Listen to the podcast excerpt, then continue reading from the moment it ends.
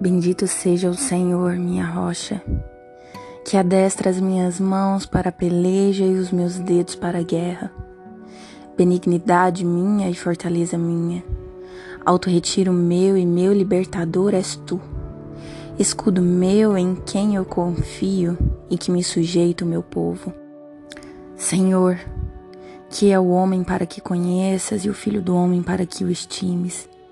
O homem é semelhante à vaidade, os seus dias são como sombra que passa.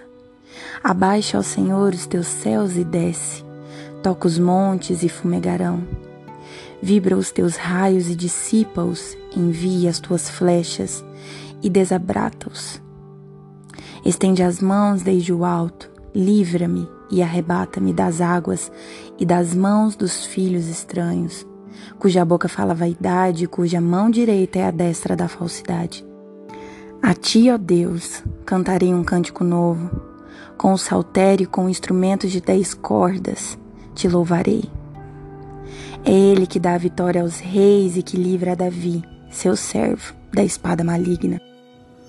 Livra-me e tira-me das mãos dos filhos estranhos, cuja boca fala vaidade, cuja mão direita é a destra da iniquidade para que nossos filhos sejam como plantas bem desenvolvidos na mocidade, para que as nossas filhas sejam como pedras de esquina lavrada, como colunas de palácio, para que nossas dispensas se encham de todo o provimento, para que o nosso gado produza milhares e dezenas de milhares em nossas ruas, para que os nossos bois sejam fortes para o trabalho, para que não haja nem assaltos, nem saídas, nem clamores em nossas ruas Bem-aventurado o povo.